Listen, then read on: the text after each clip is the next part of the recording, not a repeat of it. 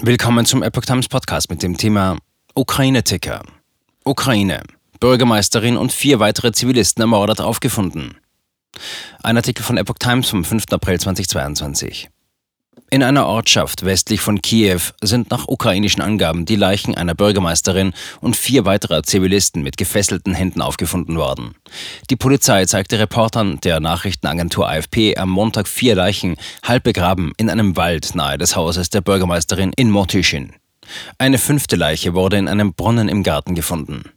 Die Bürgermeisterin Olga Suchenko, ihr Ehemann und der gemeinsame Sohn seien am 24. März von russischen Soldaten verschleppt worden, teilte die Polizei mit. Laut Bewohnern des Orts hatten sie sich geweigert, mit den russischen Truppen zusammenzuarbeiten.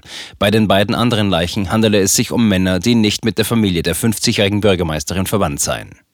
Mortischin liegt rund 30 Kilometer von dem Kiewer Vorort Butscha entfernt, in dem russische Truppen nach ukrainischen Angaben ein Massaker an Zivilisten verübt haben sollen.